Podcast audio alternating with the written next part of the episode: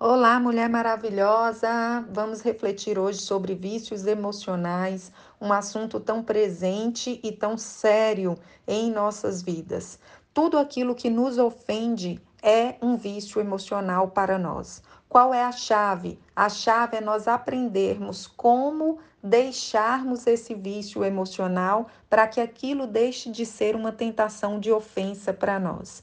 Trazendo um paralelo à palavra de Deus, nós temos um livro muito recomendado que é do John Bever, ele que é pastor, e ele tem um livro que se chama A Isca de Satanás, e ele fala justamente sobre a ofensa. Então, o fato de sermos viciados emocionalmente, nos ofendermos com certas atitudes, sermos muitas vezes reféns dessas ofensas, isso faz com que espiritualmente nós tenhamos aí uma brecha, né? Uma fragilidade onde o inimigo investe, porque tudo aquilo que ele vê que consegue nos atingir, ele permanece investindo contra nós naquela área. Se você não tem problema com drogas, nunca teve, não é nessa área que o inimigo vai investir contra você. Mas se você tem problemas, por exemplo, é, com questões emocionais, com questões de relacionamento amoroso, é nisso que ele vai investir, porque é nessa área que ele consegue te atingir. Então é importante entendermos os vícios emocionais, é, tanto numa questão é, emocional, numa questão psicológica, né? Como também termos essa compreensão do espiritual. O inimigo ele vai tentar contra nós naquilo que ele sabe que nos ofende, que nos atinge. Então, voltando aqui à nossa questão na base científica sobre os vícios emocionais, o que acontece na parte neurológica é como se fosse um efeito chave e fechadura, né? De tanto vivermos uma situação que desperta em nós emoções tóxicas, por exemplo, nós passamos a imprimir no nosso neuroreceptor, que está ligado às nossas conexões neurais, um padrão de formato específico. Imagine a chave da sua casa. Ela tem um formato específico e ela se encaixa muito bem na sua fechadura. Então, as nossas, é, os nossos vícios emocionais, eles são alimentados por essa conexão da chave e da fechadura, porém nos nossos neurotransmissores nos, na conexão dos nossos neurônios. E o que acontece? Quando um padrão se encaixa no outro, o circuito neural, e aqui eu estou falando de ciência, ele se completa. Né? Os nossos neurônios se completam, eles se unem ali. E essa união libera em nosso organismo é justamente emoções que podem ser emoções é, de senti que vão gerar sentimentos tóxicos ou podem ser emoções que vão ser positivas para nós. Em se tratando de vícios emocionais, são emoções que vão gerar sentimentos tóxicos, né? Quando acontece esse encaixe do neurotransmissor que se encaixa no neuroreceptor através dessa conexão que nós chamamos de conexão sináptica, que é o encontro de dois neurônios, isso libera em nós justamente esse sentimento. É quando, por exemplo, acontece num relacionamento entre pai e filho que enquanto os dois não entram em discussão, eles não param ali uma é, um processo ali de comunicação. Por exemplo, o filho fala uma coisa, a mãe rebate. Enquanto eles não chegam num nível ali de discussão, como eles estão acostumados a viver, eles não conseguem recuar, eles não param. Por quê? Porque existe um vício emocional, existe ali um relacionamento também disfuncional. E qual é a busca inconsciente? É justamente por essa ofensa gerada dentro desse relacionamento que é uma ofensa que tem acontecido frequentemente e que tem liberado esse sentimento tóxico no organismo, caracterizando aí um vício emocional. Só para você entender um pouquinho. E aí vem a questão: como é que eu posso é, acabar com os vícios emocionais? Os vícios emocionais, eles são eliminados através é, de um processo de abstinência. Quando nós paramos de alimentar os vícios emocionais, nós conseguimos gerar ali uma abstinência, que é um primeiro momento para que essa conexão para que essa sinapse neural ela pare de acontecer e consequentemente esse sentimento tóxico vai parar de ser liberado né, nas minhas emoções. Né? Sempre que há é, essa questão desse vício emocional dentro dos relacionamentos, por exemplo, que trazem a ofensa, ao que um relacionamento onde existe a conexão de forma passiva e também existe a conexão de forma ativa. Nesse contexto, alguém vai assumir uma responsabilidade de ser ativo e o outro de ser passivo. É aquela questão. Às vezes o filho ele vai em busca de ser maltratado pelo pai. O pai está sendo ativo nesse processo e o filho está sendo passivo.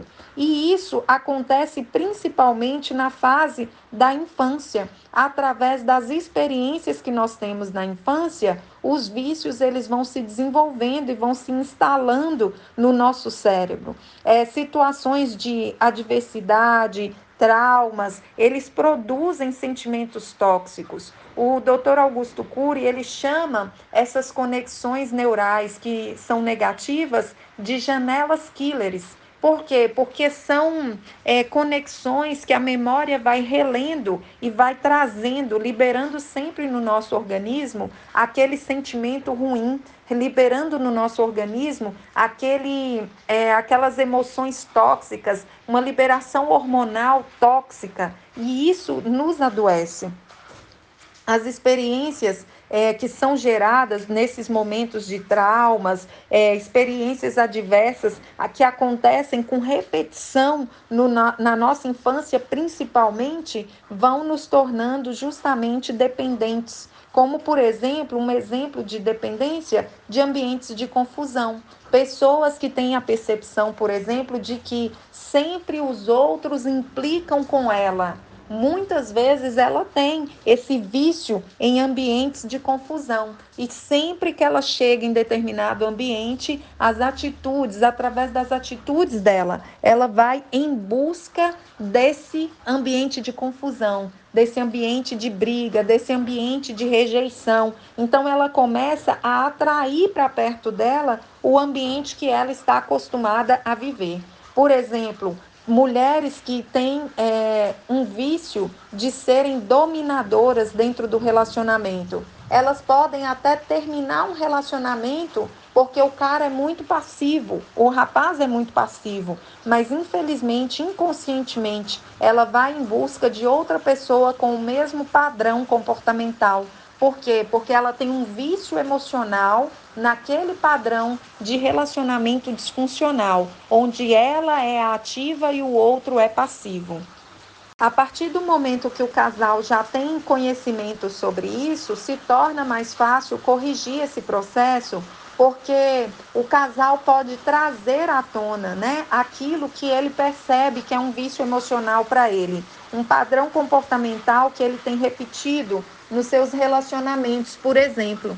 E trazendo à tona, tendo consciência, os dois podem tomar a decisão de um não alimentar o vício do outro, né? Porque ali naquela relação existe alguém ativo e alguém passivo. Então, se os dois tomam a decisão de não alimentar o vício um do outro, começa a acontecer esse processo aí de abstinência. E havendo esse processo de abstinência, o padrão vai sendo quebrado. Quando nós vivemos o vício, nosso comportamento muda na intenção de gerar aquele padrão do, do elemento que alimenta o vício. E quando os dois têm consciência, essa repetição de padrão pode ser quebrada porque um alerta o outro dentro do relacionamento para que aquilo não seja alimentado. É aquela questão, a mãe e o filho, por exemplo. Se o filho tem essa consciência, ele pode tomar a atitude intencionalmente de não alimentar aquele comportamento da mãe,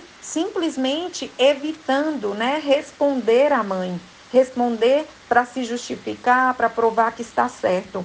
Quando ele faz isso, ele está ajudando a mãe a provocar abstinência, porque ali ela tem a oportunidade de também desacelerar e mudar aquele comportamento. Sair de perto, por exemplo, para que aquele padrão seja quebrado.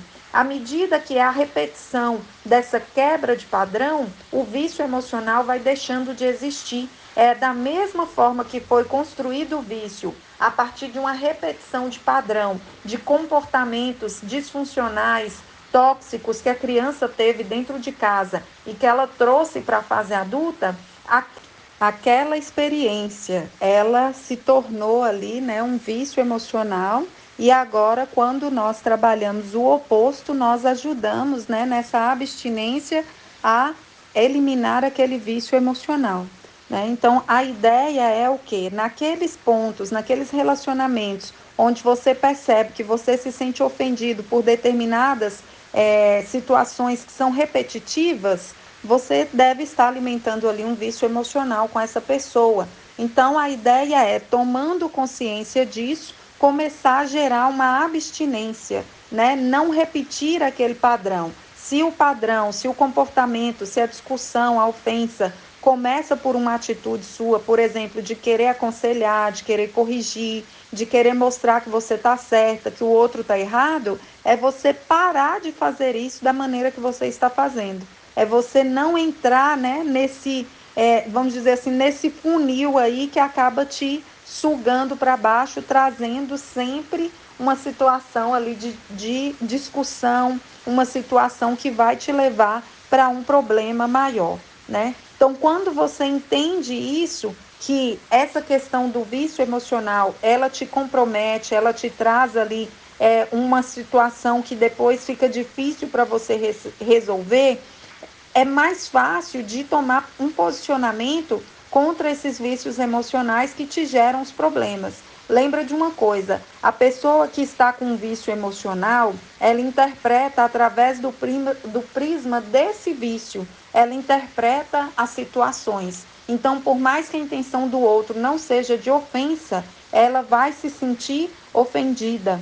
Porque o problema não é, é o comportamento do outro, o problema é o vício emocional que essa pessoa tem. Por ela ter um vício emocional, ela vai interpretar o comportamento do outro com ofensa e ela vai buscar ali chegar numa repetição de padrão, por exemplo, de discussão com essa outra pessoa. Então, a, o processo aí de alimentar o vício emocional é a chave, ou aliás, de não alimentar, é a chave para que esse vício seja eliminado. Quando você decide causar uma abstinência. Como que eu causo a abstinência? Não repetindo o padrão comportamental que eu teria se eu me sentisse ofendida mais uma vez com aquela situação que volta e meia acontece e eu me sinto ofendida e acabo chegando num nível ali de ter um comportamento que eu me arrependo depois ou que traz né, um problema maior, traz uma confusão.